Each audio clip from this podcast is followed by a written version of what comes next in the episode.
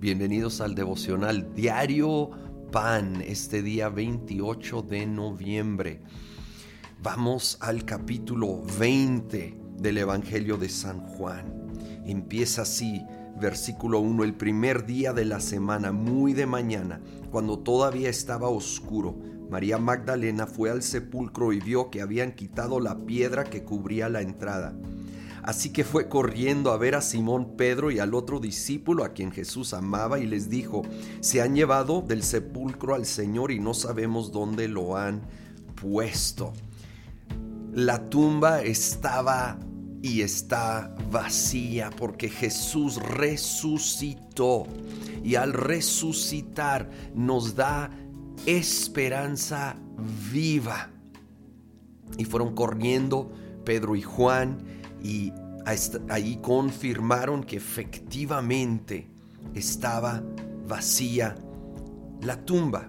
Ellos se alejan, pero María Magdalena se queda allí. Y entonces vamos a continuar aquí con la narración. Ah, llegan allí dos ángeles y le dan la, nueva, versículo 13, ¿por qué lloras, mujer? Le preguntaron los ángeles. Es que se han llevado a mi Señor y no sé dónde lo han puesto, les respondió.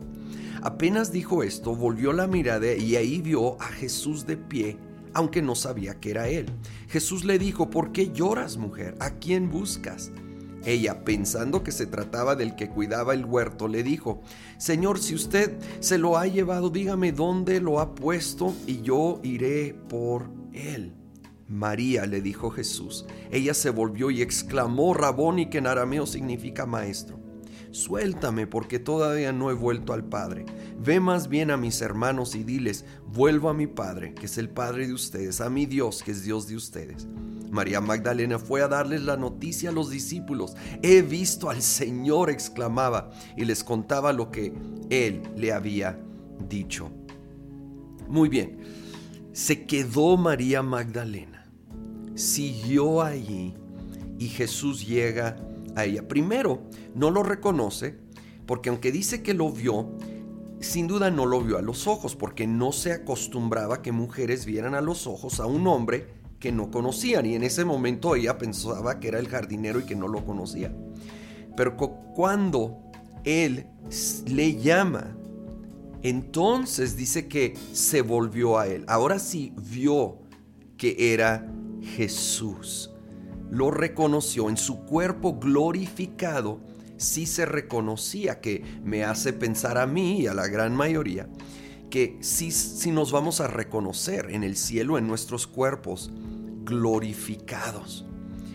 Y entonces ella eh, Jesús le dice, suéltame, no, no en el sentido de que ni me puedes abrazar, sino probablemente ella le seguía abrazando y abrazando y él estaba diciendo, ahora es tiempo ir a contarlo. Sí, y aquí hay una lección.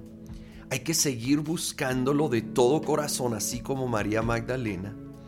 Pero luego también hay que estar dispuestos a ir y contar. Ir y contar lo que Él ha hecho en nuestras vidas. Ir a llevar la palabra de ánimo, de esperanza, de vida a los que nos rodean y a todos los que Dios pone en nuestro camino o en nuestro corazón, porque Él ha resucitado, Él vive y ahora vive en ti y vive en mí. Ahora tenemos las mejores noticias en todos los tiempos y qué importante en estos que estamos viviendo compartir esas buenas noticias. Señor, gracias. Gracias que tú resucitaste, que tú estás vivo. Y no solo estás vivo en los cielos, vives en cada uno de nosotros. Gracias, gracias. Usa mi vida, te pido. Usa mi vida para compartir las buenas nuevas, para contar a otros lo que tú has hecho, la realidad de que tú vives. Señor, ayúdame a ser sensible a las necesidades y oportunidades, a los que tú pones en mi camino y en mi corazón. Oh Señor, ayúdanos a ser como María Magdalena, a seguir buscando hasta encontrarte y luego ir y contar todo lo que tú eres y has hecho por nosotros. Lo pedimos en el nombre de Cristo Jesús. Amén.